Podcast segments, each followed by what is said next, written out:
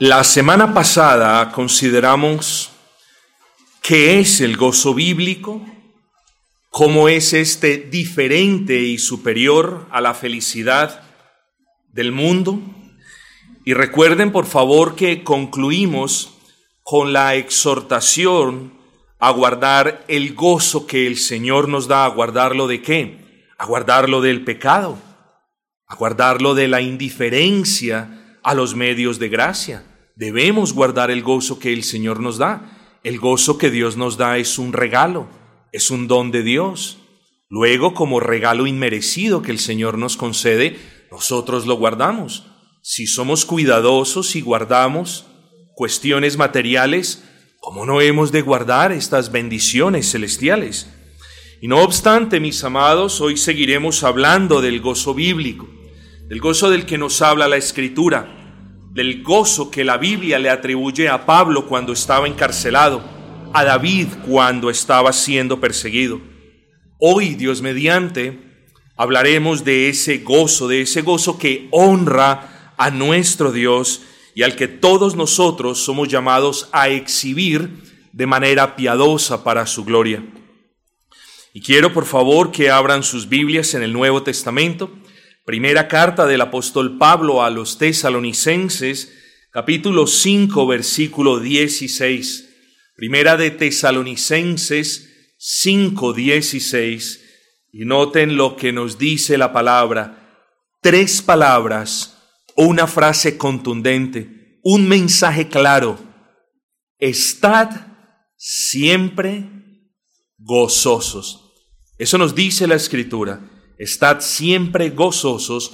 Primera de Tesalonicenses 5:16.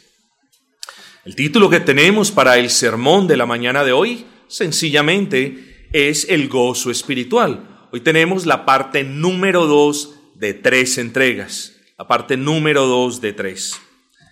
En el sermón de esta mañana, mis amados hermanos, como tenemos un buen trecho por recorrer, como tenemos bastante material, yo le voy a pedir dos cosas, mi amado. Primero, que usted se acuerde que aquí no estamos por estar, aquí no estamos por cumplir, estamos porque queremos estar, estamos porque queremos escuchar la palabra del Señor, estamos porque deseamos que el Señor nos ministre, nos hable por medio de su palabra. Luego, nuestra congregación tenemos por costumbre que las sermones duren 45 minutos.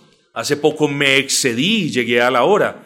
Hoy les pido paciencia, una paciencia que yo sé que tendré de todos los creyentes. ¿Por qué? Porque tenemos un buen material y no quiero partirlo, no quiero cortarlo. Así que mis amados hermanos, hoy me propondré con el favor del Señor a abordar siete casos prácticos, siete escenarios cotidianos, los voy a abordar de manera puntual, siete escenarios cotidianos en los que usted como creyente es llamado a honrar al Señor. Así que este sermón es muy sencillo, demasiado sencillo. Espero que sea tan sencillo y que el Señor me conceda la gracia de explicarlo bien, que usted comprenda, incluso memorice aquellos aspectos en los que usted debe honrar al Señor. Los mencionaré para que ustedes, si están tomando notas, lo hagan la oración, la palabra, el canto, el servicio, la obediencia, las pruebas y las providencias. Siete aspectos. Oración, palabra, canto, servicio, obediencia, pruebas y providencias. Así que mis amados hermanos, yo creo que la parte introductoria fue el sermón pasado. Hoy vengamos a hablar de esos siete aspectos en los que, repito, cada uno de nosotros es llamado a honrar a nuestro Señor. Así que vamos a hablar de la oración. Y lo primero que quiero decir es cuánto hemos hablado al respecto de la oración. Estoy seguro de que hemos sido recordados una y otra vez que la oración es un medio de gracia, que es un canal, que es un medio que nuestro Dios, el Dios al que adoramos, nos dispensa gracia por medio de esos canales. Luego esos canales se bloquean y la gracia no fluye en el volumen como solía cuando el canal estaba desbloqueado. Medio de gracia. Si usted ve los medios de gracia como una herramienta, entonces la herramienta no está, la consecuencia, el trabajo no se puede hacer. Entonces, mi amado, mi amada, la oración es un medio de gracia, usted lo sabe.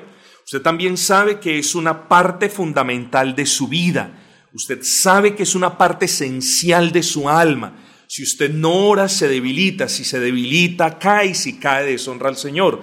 Si usted no ora, se debilita. Si usted se debilita, peca. Y si peca, deshonra al Señor. Luego, mis amados hermanos, está dentro de nuestros intereses darle a la oración un puesto de prioridad. Hermanos, cuando usted piense en la oración, piense en una orden, en algo que tenemos que hacer. Yo creo que en ocasiones pienso que el creyente no comprende que tiene que orar. En ocasiones pienso que el creyente piensa que tiene, que la oración es algo opcional. Bueno, mis amados hermanos, yo creo que la Biblia es clara al respecto de que la oración es una obligación nuestra, no solamente es una necesidad. Ni siquiera un pastor debería estar recordando esto. La oración es una necesidad necesitamos comunicarnos con nuestro Señor. Pero bueno, regresando al punto, la oración, hermanos, es una orden, es una orden que recibimos de Dios por mandamiento explícito y también por ejemplo directo, por mandamiento explícito, lo que veíamos el lunes pasado. Velad y orad para que no entréis en tentación. Es una orden, el Señor nos está diciendo, está en el imperativo, velad y orad. Así que lo tenemos que hacer.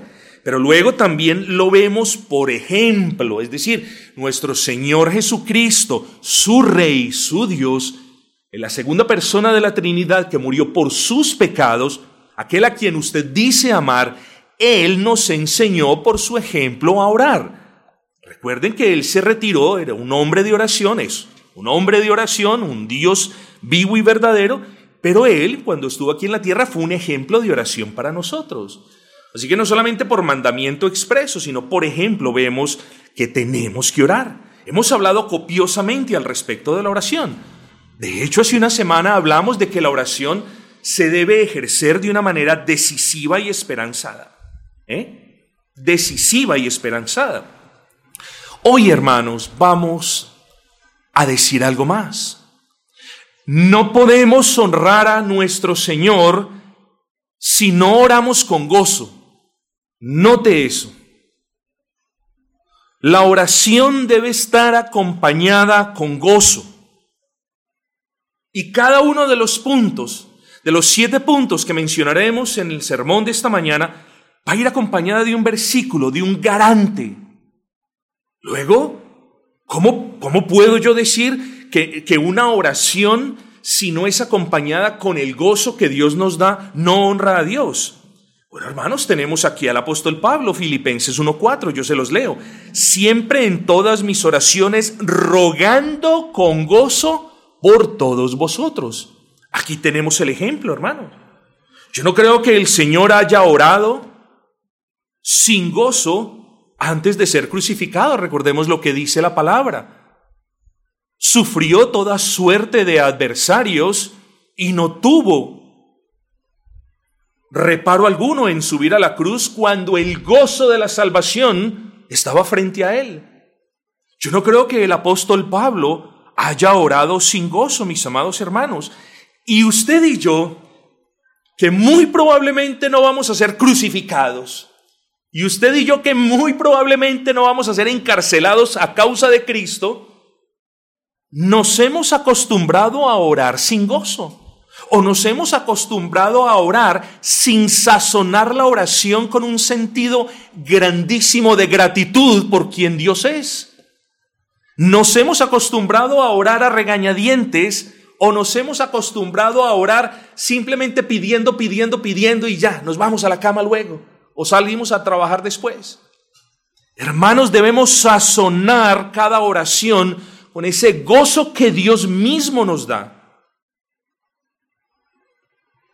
Usted puede orar quebrantado. ¿Cuántas veces no lo hemos hecho?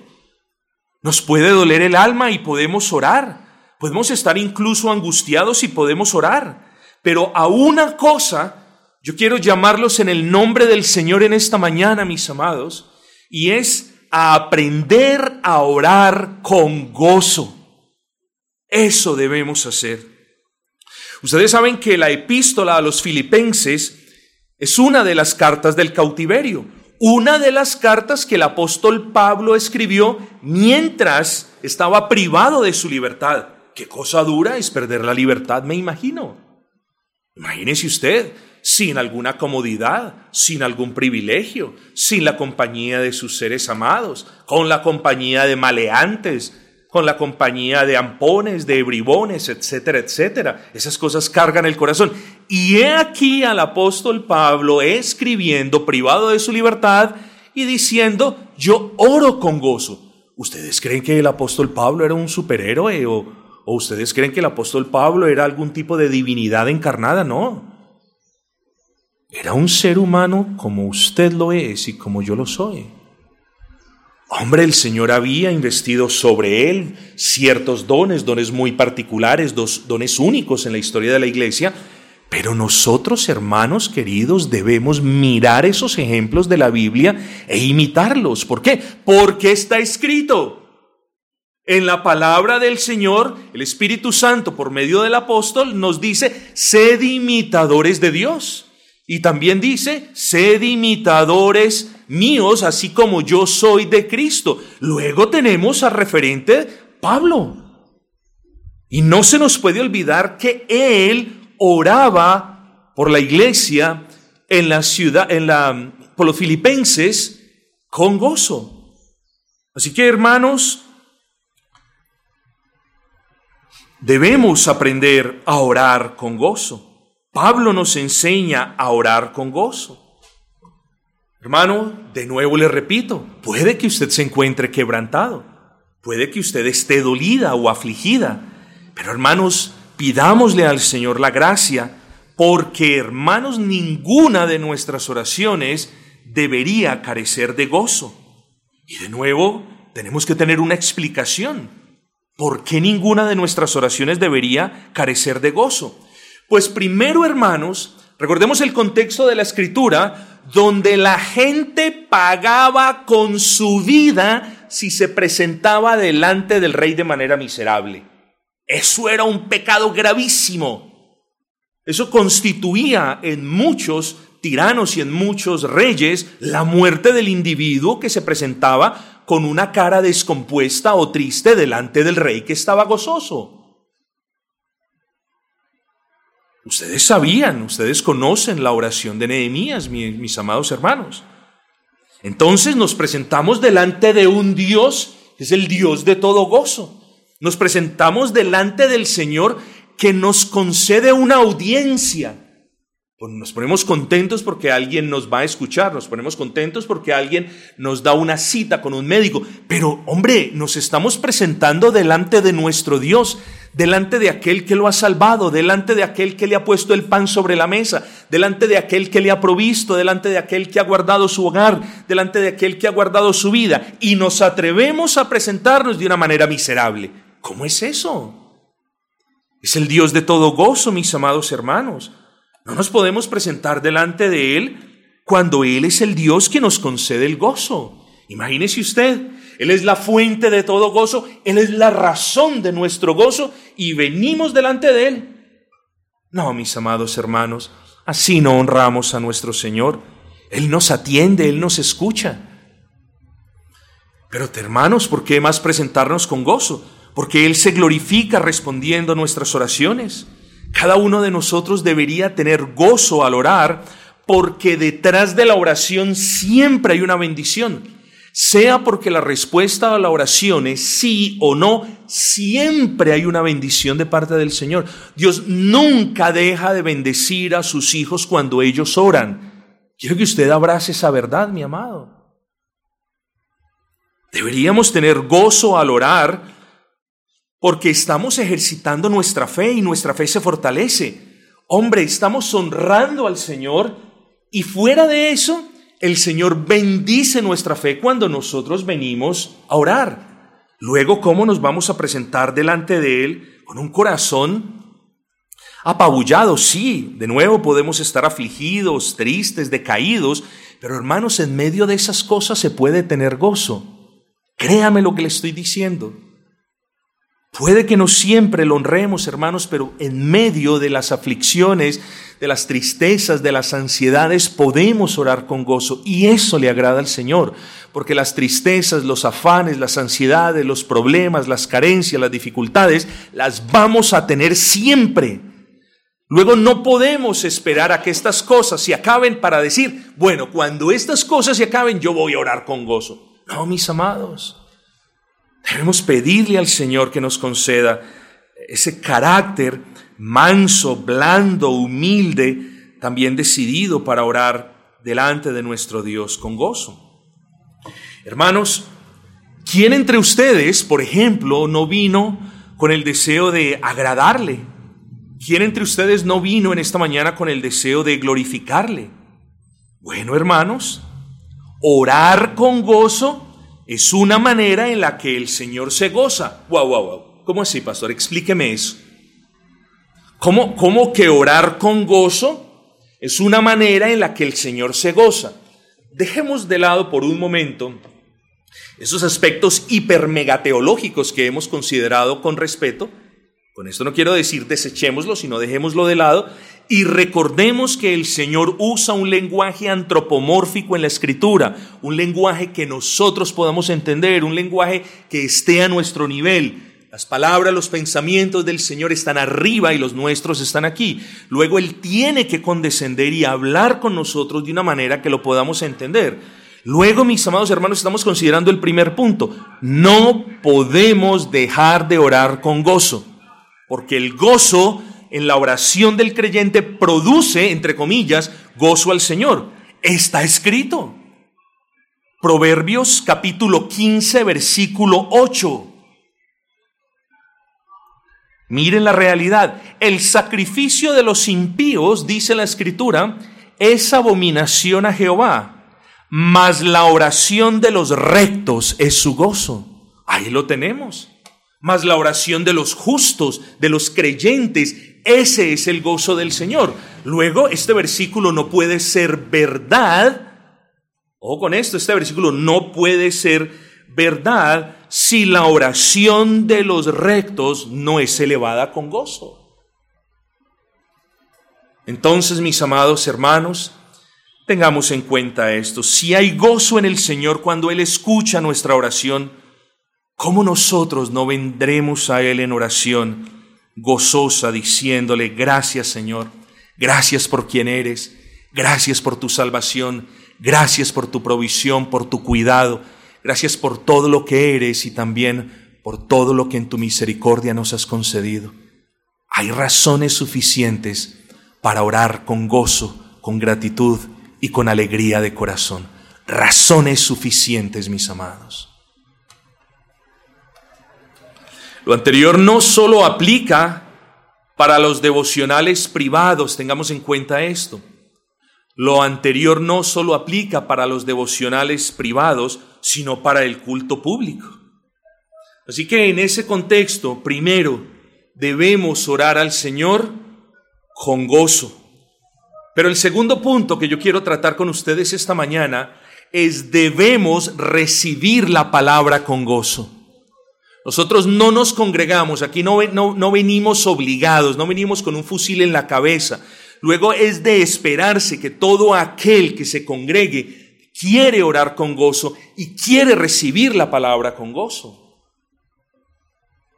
Escuchar malas noticias nos aflige, nos entristece y nos acongoja. Las buenas noticias, por el contrario, nos producen alegría. Si las buenas noticias lo alegran a usted, entonces cuán grande debe ser su gozo al escuchar las buenas nuevas del Evangelio. Si una buena noticia nos alegra, si una buena noticia produce algún tipo de alegría en el corazón, oiga, cuán grande debería ser el gozo que usted tiene de escuchar el Evangelio de Cristo o su doctrina predicada de manera honrosa cada semana. Si una cosa de este mundo nos hace reír y produce felicidad, ¿cómo no va a producir gozo en nosotros algo que viene del cielo, hermanos? En la escritura encontramos el ejemplo de los hermanos en la ciudad de Tesalónica. Ustedes bien lo vieron la semana pasada. Hermanos que recibieron, que abrazaron la palabra con gozo. Y el punto en el que deseo que nos enfoquemos es este. Los hermanos no la recibieron, los hermanos en Tesalónica no la recibieron con gozo mientras estaban pasando por gratos momentos de prosperidad, por bienestar o por paz. Los hermanos, nuestros hermanos, aquellos que veremos en el cielo de la iglesia de Tesalónica, recibieron la palabra con gozo, justo en momentos supremamente difíciles para ellos. Así que mis amados, aquí hay otra grandísima enseñanza. Ustedes la, recuerdan, primera de Tesalonicenses capítulo 1, versículo 6, y recibisteis la palabra en medio de gran tribulación. ¿Quién de nosotros cada domingo viene a la congregación sin una dificultad, sin un problema, sin una situación en el trabajo? Todos venimos con la carga. Y no obstante, mis amados hermanos, ningún problema en la casa, ningún problema en el trabajo, ninguna dificultad con el vecino, nos exonera, nos libera de la responsabilidad que tenemos de honrar al Señor, escuchando la palabra con reverencia y abrazándola con gozo. No podemos, hermanos, pensar que venimos a adorar al Señor, que venimos a honrar al Señor y no estamos escuchando con reverencia y claro, no se esperará de que quien no escucha con reverencia pueda abrazar la palabra con gozo. Así que mis amados hermanos, noten esto. Una cosa va seguida de la otra. Debemos honrar al Señor por medio de una oración que tenga el gozo. Y debemos honrar al Señor por medio del recibimiento, de la aceptación de la palabra también con gozo. ¿Por qué quizás algún creyente no recibe la palabra con gozo? Bueno, hay muchas cuestiones, no vamos a hablar de ello, pero yo me pregunto si usted se ha preguntado, ¿qué sentirán los hermanos en pueblos y ciudades donde no hay iglesias locales que prediquen el Evangelio? ¿Qué pensarán los hermanos? ¿Qué sentirán los hermanos? ¿Gozo? ¿Qué gozo van a tener mis amados? Puede que el Señor les conceda gozo, pero al creyente siempre le hace falta su iglesia local, porque es un llamamiento que Dios le hace a cada creyente, mis amados. Luego, cuando no hay una iglesia local de sana doctrina, ¿qué gozo puede haber? Si hay gozo, es un gozo limitado en ese aspecto. Mis amados hermanos, ¿qué sentirán los hermanos en ciudades y poblaciones? Y la conozco donde no hay o donde hay iglesias, entre comillas, cristianas, de, cuyo púlpito solamente emana palabra corrupta, amañada y desabrida. ¿Ustedes creen que, que estarán gozosos? No, mis amados hermanos. Entonces yo creo que cada uno de nosotros debe pedirle también al Señor un poquito más de gracia para estar agradecidos con la palabra de la iglesia local, de su iglesia local. Debemos estar gozosos porque aquí no es una rifa de cuándo, eh, tendremos palabra de Dios o no. Creo que la gracia del Señor ha preservado este púlpito. Y debemos estar, hermanos, gozosos de que tenemos la certeza de que este domingo habrá palabra de Dios en la iglesia. Luego, hermanos, reciba la palabra de Dios con gozo. Pero no solamente es orar uno al Señor con gozo, no solamente es recibir la palabra del Señor con gozo, punto número dos. Punto número tres, es cantar con gozo. Es un punto muy importante. Y quiero hacer una confesión en cierta manera, porque es muy decepcionante, mis amados hermanos, observar a personas que profesan la fe cristiana cantando y ni siquiera mueven sus labios. Ni siquiera. Es decir, es decepcionante y triste ver personas que profesan la fe cristiana cantando no en una celebración, sino como en un velorio, hermanos. Y se nos olvida que hoy estamos de celebración, de que cada domingo venimos a celebrar el nombre de Cristo, el nombre de aquel que resucitó dentro de los muertos para mostrarnos y llevarnos la gloria, el nombre de aquel que murió en el Calvario, en el que nuestra culpa fue disuelta en su sangre, en el que nuestros pecados y rebeliones fueron borrados por su obra. ¿Cómo no vamos a estar gozosos de que eso haya sucedido? Y no obstante, venimos a congregarnos disque en su nombre y el pueblo no canta. Hermanos, ¿usted cree que eso honra al Señor? Muchos quizás lo hacen, no cantan, porque quizás les da pena, o les es molesto, o les es tedioso. Ah, yo quiero traerles los recuerdos. Cuando usted cantaba en las discotecas, en los antros, en las cantinas, a todo pulmón, vulgaridades, palabras de doble sentido, cosas inmundas, y eso sí lo cantaba a todo pulmón. Y venimos a adorar a Cristo, a celebrar su vida, su muerte y su gloriosa resurrección, y no cantamos. Usted no está honrando al Señor, se lo digo, con amor, con firmeza, pero se lo digo. Es que el Señor nos ha salvado y, nos ha liberado y cantamos con pesadez como si el canto congregacional representara poca cosa para el Señor. Cantamos a regañadientes como si al Señor no le importase en lo absoluto cómo cantamos. Tengamos cuidado, mis amados hermanos. No creamos que porque somos salvos por gracias, las formas no importan, las maneras como hacemos las cosas no importan. No crea usted que la forma de orar no importa, ya lo vimos. No crea usted que la forma de abrazar la palabra no importa. Y en ese orden de ideas, no crea usted que la forma eh, en la que cantamos tampoco importa, hermanos.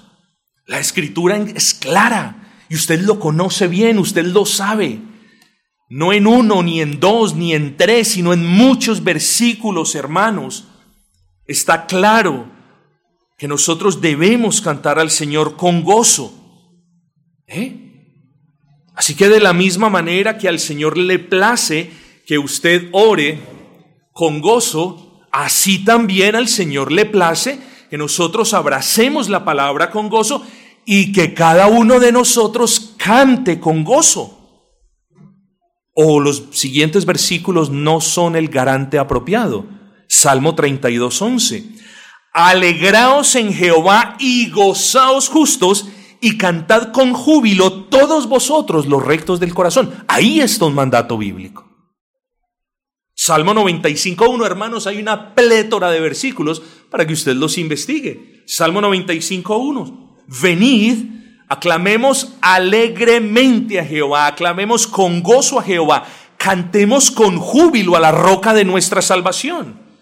Luego, mis amados hermanos, nosotros tenemos un garante bíblico en la escritura. Nosotros tenemos una orden clara en la palabra del Señor a adorar al Señor con gozo.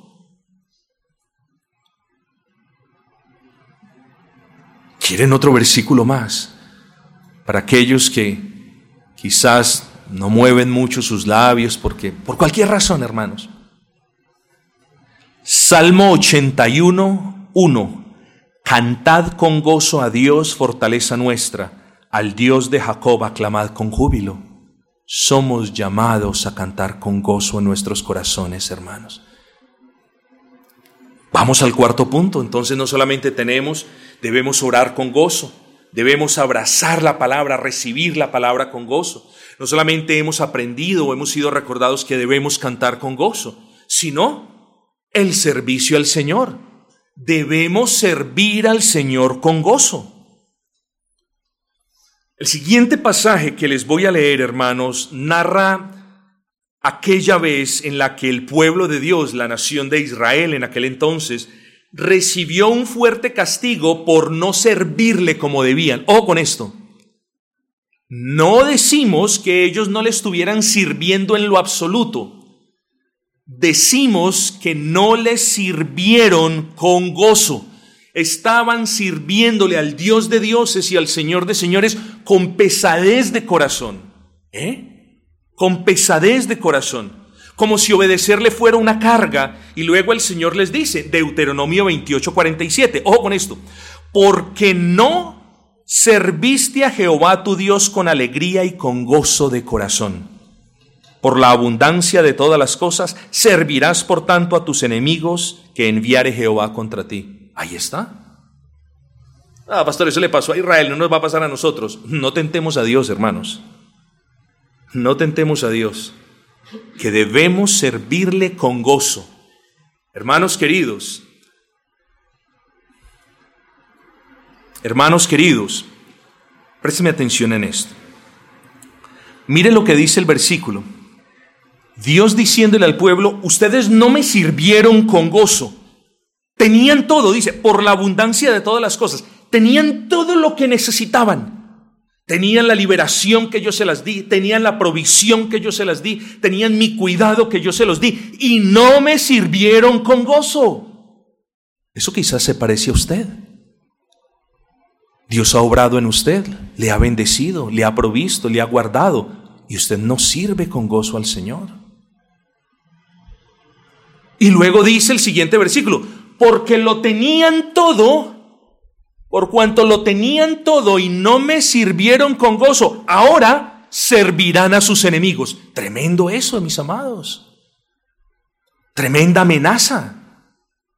Es decir, lo tenemos todo y no sentimos la gratitud en nuestras almas para servir al Señor con sacrificio, con lealtad, con constancia, con amor y con gozo. Ah, ¿no? Bueno, entonces ahora se los voy a quitar todo y van a servir a quien nunca quisieron servir.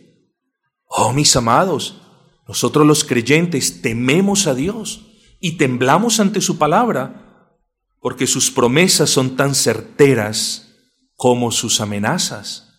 Luego, hermanos, debemos servir al Señor con gozo. ¿Por qué? Bueno, en primer lugar, el gozo es una el servicio al Señor es una ofrenda que nosotros damos y usted sabe que una ofrenda acepta es una ofrenda dada con todo el corazón, es una ofrenda dada con gozo. Luego, si el servicio al Señor es una ofrenda, el servicio al Señor debe ser hecha en el mismo espíritu con el que se ofrenda, es decir, con gozo. Recuerden, hermanos, que no es lo mismo servir al Señor a regañadientes que con gozo. Hermanos, no sirva al Señor porque le toca no sirva al Señor para que lo vean. No sirva al Señor de mala gana. Él es digno Rey. Él es nuestro Señor. Y lo mínimo que podemos hacer es orar con gozo, abrazar la palabra con gozo, cantar con gozo y servirle con gozo. Pero vamos al quinto punto. La obediencia. La obediencia debe ser elevada a nuestro Señor también de una manera gozosa. Ojo con este versículo que lo voy a explicar, es muy sencillo, no me puedo detener aquí lo suficiente, pero este versículo es de gran bendición. Palabras de Cristo. Si guardareis mis mandamientos, permaneceréis en mi amor, así como yo he guardado los mandamientos de mi Padre y permanezco en su amor. Y miren lo que les dice a continuación. Estas cosas, incluyendo la anterior, estas cosas os he hablado para que mi gozo esté en vosotros y vuestro gozo sea cumplido. Vamos a expandir el versículo 10. Si guardareis mis mandamientos, permaneceréis en mi amor. Hermanos, lo hemos dicho incontables veces. Guardar los mandamientos del Señor es la manera par excelencia, por excelencia, de demostrar nuestro amor por Dios. Entonces aquí el Señor Jesucristo les está diciendo, yo amo a mi Padre, yo obedezco a mi Padre. Y miren lo que les dice a continuación, estas cosas os he hablado, es decir, os he exhortado a que guarden mis mandamientos. ¿Para qué? El texto nos lo dice, para que mi gozo esté en vosotros, es decir, para que ustedes tengan el gozo que yo siento. Se los voy a explicar de esta manera. De la misma manera como mi gozo es la obediencia a los mandamientos de mi Padre, así les he hablado estas cosas para que ustedes se gocen obedeciendo mis mandamientos. Hermanos, en la obediencia a los mandamientos de Cristo hay gozo. En la obediencia a los mandamientos de Cristo no hay amargura, no hay pesadez, no hay rebuchina, no hay mala gana, no hay nada. Debe haber gozo, hermanos. En el momento en el que una orden de Cristo se convierta en algo gravoso, pesado, cansón para nosotros, la culpa no está en el mandamiento, ni menos en Cristo, está en el pecado que hay en nosotros. Debemos tener en cuenta eso. Le cito al puritano Matthew Poole, o con esto. Los creyentes debemos regocijarnos en la satisfacción de su voluntad. ¿Qué quiere decir esto?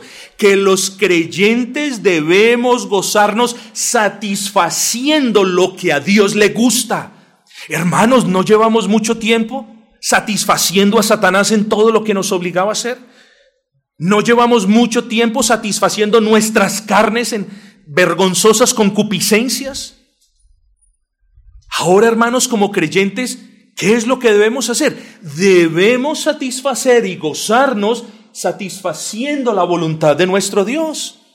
Hermanos queridos, entonces en oración debemos presentar gozo.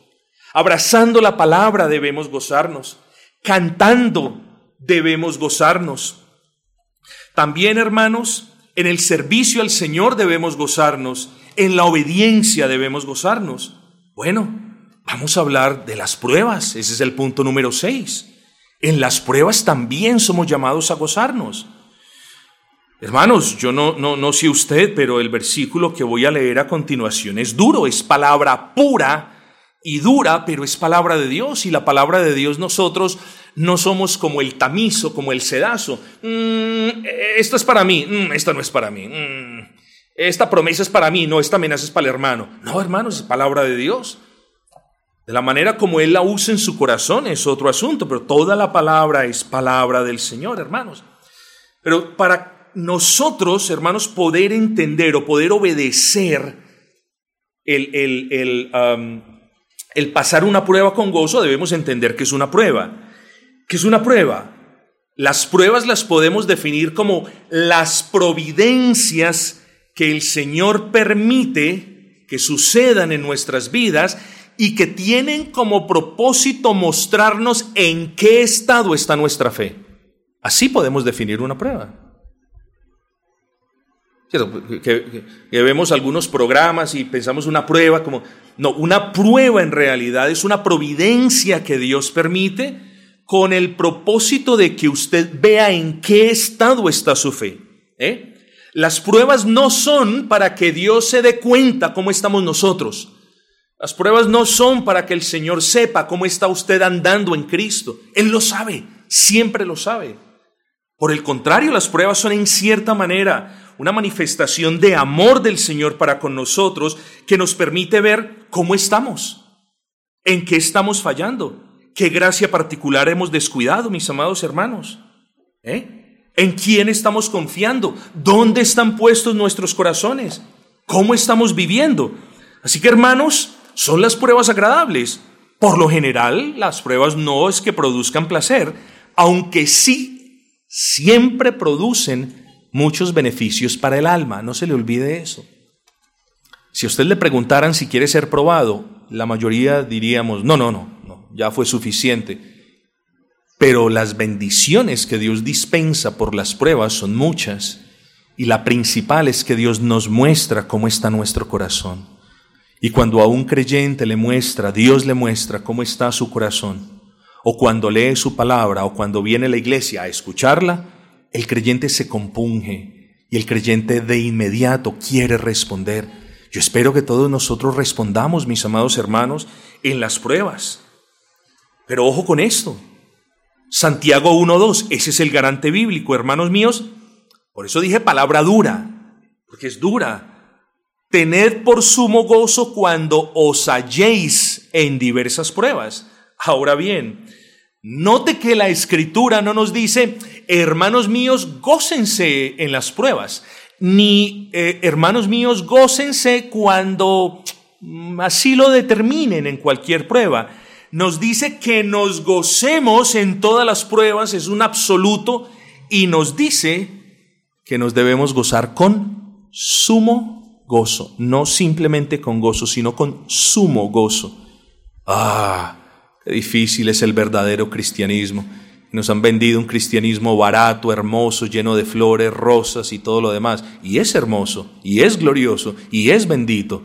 Pero el cristianismo verdadero cuesta, hermanos. ¿Qué cuesta, pastor? Cuesta llevar la cruz de la obediencia de Cristo, hermanos queridos.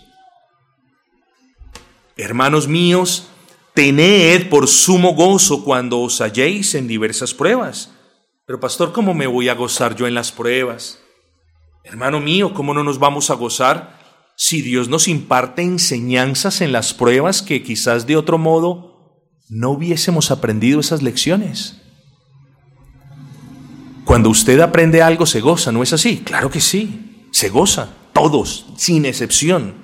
Cuando usted comprende algo se goza. Bueno, entonces gócese de que el Señor le está mostrando la necesidad de su corazón. Gócese de que el Señor le está mostrando en qué estado está su fe. Gócese de que el Señor no le permite andar divagando, sino que el Señor de una manera amorosa y tierna le está diciendo, tu fe está débil. Debes orar más, debes buscar más mi rostro. Eso no es motivo de gozo, al menos para mí lo es, hermanos. Gócese porque el Señor obra paciencia en medio de la prueba. Gócese porque en las pruebas, o con esto, a los verdaderos creyentes Dios no nos rechaza en las pruebas. Las verdaderas pruebas también tienen como propósito atraernos hacia Él, acercarnos a Él, hacernos más dependientes de Él. Luego, mis amados hermanos, son las pruebas malas o buenas. Ojo, que no nos guste en la carne, sí, que sean buenas para nuestro espíritu, aún más. Hermanos míos, tened por sumo gozo cuando os halléis en diversas pruebas.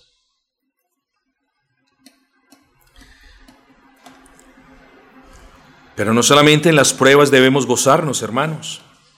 Aquí vamos al punto 7. La escritura nos habla de la responsabilidad que tenemos nosotros, sus hijos, de honrarle no solo en las pruebas, sino en medio de la persecución. Ustedes conocen el versículo de Mateo 5:12. Gozaos y alegraos porque vuestro galardón es grande en el reino de los cielos, porque así persiguieron a los profetas que fueron antes de vosotros. Así los persiguieron, hermanos. Hermanos, el Señor no solamente nos habla, y este punto no es el punto 7. Este es el epílogo del punto 6. Porque el punto 7 es más fuerte que la persecución. Vamos a hablar de las providencias desafiantes. Vamos a hablar de esas debilidades, de las enfermedades, de la persecución, de las afrentas y de las necesidades. Porque en estas cuestiones el Señor nos llama a honrarlo con gozo, a atravesarlas con gozo. Si fuésemos dejados a nuestra propia voluntad, en nuestra carne, siempre lo deshonraríamos, pero he aquí, mis amados hermanos, el Señor haciéndonos un tierno llamado a que nos esforcemos por honrarle en atravesando estas dificultades. ¿Dónde está el versículo garante? Segunda de Corintios 12:10. Por lo cual, por amor a Cristo, ¿qué hace Pablo en Segunda de Corintios 12:10? Miren lo que hace Pablo por amor a Cristo. ¿Usted ama a Cristo? Amén, usted lo ama. Luego Pablo le dice, imitadme a mí. Bueno, Pablo, quiero que me enseñes, Espíritu Santo, hablaste por medio de Pablo. Quiero imitar a Pablo. ¿Qué tiene Pablo para enseñarme hoy? Pablo dice en 2 de Corintios 12:10 que él se goza en las debilidades, que no siempre está fuerte, pero aun cuando está débil, él se goza en las debilidades.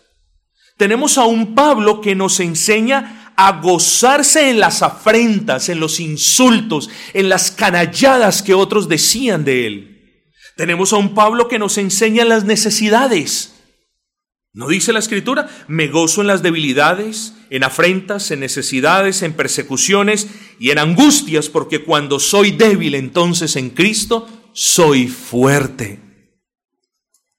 Pero aquí tenemos el ejemplo de Pablo, mis amados hermanos. Y todos podemos hacernos esta pregunta, ¿y quién es suficiente para estas cosas? ¿Quién de nosotros puede decir, oh Señor, qué bien se siente cuando soy perseguido? No, ninguno. ¿Quién de nosotros puede decir, qué maravilloso se siente estar enfermo, Padre? Gracias por todo. Qué agradable, Padre Celestial, es recibir las ofrendas. Eso me causa una alegría tremenda. No, mis amados hermanos. Estas cosas, estas cosas son, son desafiantes. Pero quiero que entienda algo hoy. Las lágrimas de la enfermedad, el dolor de las afrentas, la angustia de la persecución excluyen, ¿qué quiere decir eso? Dejan por fuera la posibilidad de que estas cosas convivan con la felicidad. Pero nunca, nunca, mis amados hermanos, ni la enfermedad, ni la persecución, ni la necesidad, ni las afrentas, nunca estas cosas son excluyentes o excluyen el gozo. ¿Qué es lo que le quiero decir? Que usted puede ser afrentado, angustiado, perseguido y puede estar enfermo y no puede estar feliz, pero sí puede estar gozoso. Y Dios no nos llama a que seamos hipócritas y a que digamos, qué feliz me siento, qué feliz me siento de ser perseguido todos los días. No, estas cosas nos afligen. A lo que Dios nos llama es a estar gozosos, porque bienaventurado es aquel que por causa de Cristo es perseguido y ultrajado, como nos dice Mateo 5:11. Luego, mis amados hermanos, eso es lo que nos dice, por amor a Cristo me gozo en todas estas cosas. Ninguna de estas cosas es agradable, hermanos, pero el punto es que estas cosas no somos, usted no es llamado a vivir estas cosas en su carne, porque en la carne ninguno de nosotros puede agradar a Dios, porque en la carne ninguno de nosotros se puede gozar en sus providencias. Si estas providencias, como decimos coloquialmente, nos cogen o nos agarran con el hombre interior debilitado, entonces nos vamos a desconsolar en gran manera entonces nos vamos a fastidiar en las providencias del Señor en gran manera. Pero si estas cuestiones nos hayan velando en oración y con el hombre interior fortalecido, entonces por la mismísima gracia de Dios podremos honrarlo a través de ellas. Una cosa que quede claro, mis amados hermanos, todo lo que hagamos lo debemos hacer con gozo para el Señor. Si es orar, con gozo. Si es a escuchar y recibir la palabra con gozo, si es a cantar con gozo, si es a servir con gozo, si es a obedecer con gozo, y si es para las pruebas con gozo y también para las providencias difíciles con gozo. Hermanos, por cada punto hemos considerado un versículo de la Biblia que nos deja inexcusables, hermanos. Vengamos a la conclusión, hermanos.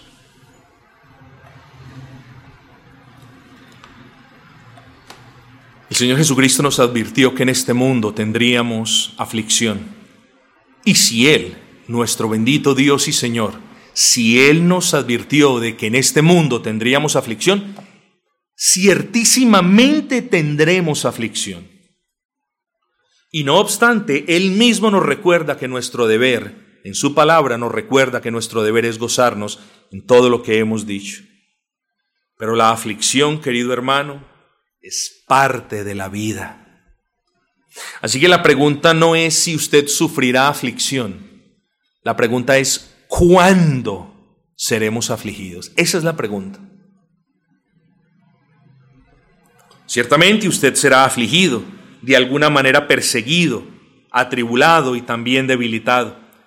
Ciertamente usted a lo largo de sus días, de su vida, probará eh, el sabor de la aflicción en todos los tamaños, en todos los colores y sabores, mientras usted viva en este mundo. Así que la pregunta, hermano, es, ¿cómo reaccionará usted ante las aflicciones que el Señor permite que usted pase? Ya cómo reaccionó antes ya no importa en realidad. Y no importa porque no podemos retroceder el tiempo para honrar al Señor cuando ya lo deshonramos.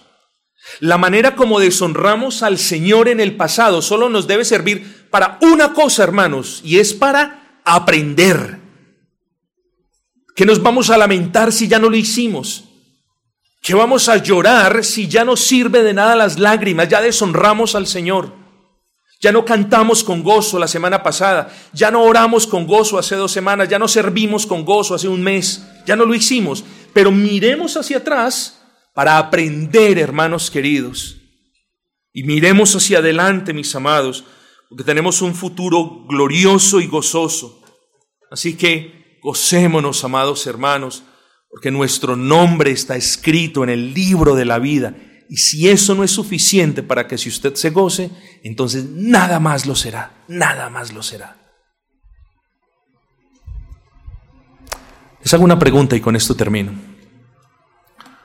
¿Cómo resumiría usted este sermón?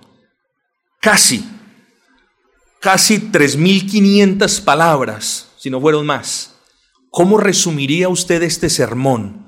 ¿Cómo lo atesoraría usted en su corazón? En solo tres, en solo tres. A mí no se me hubiera ocurrido, no, no hubiese sido capaz. Pero nuestro Dios nos enseña y todo este sermón, hermanos, el orar con gozo, el recibir la palabra con gozo, el cantar con gozo, el servir con gozo, el atravesar las pruebas con gozo y el atravesar las providencias difíciles del Señor con gozo, todo esto el Señor en su vasta e infinita sabiduría lo comprime en palabras sencillas que no necesitan mayor explicación ni siquiera otro sermón, hermanos. Primera de Tesalonicenses 5:16. Estad siempre gozosos, orando al Señor, cantando al Señor, escuchando la palabra de Dios, sirviendo al Señor en medio de las pruebas, en medio de las providencias y en medio de la obediencia. Estad siempre gozosos. ¿Fácil? No siempre pero tenemos a un Dios que si nos lo pide es porque está dispuesto a darnos la gracia para hacerlo. Bendito sea el nombre del Señor, hermanos.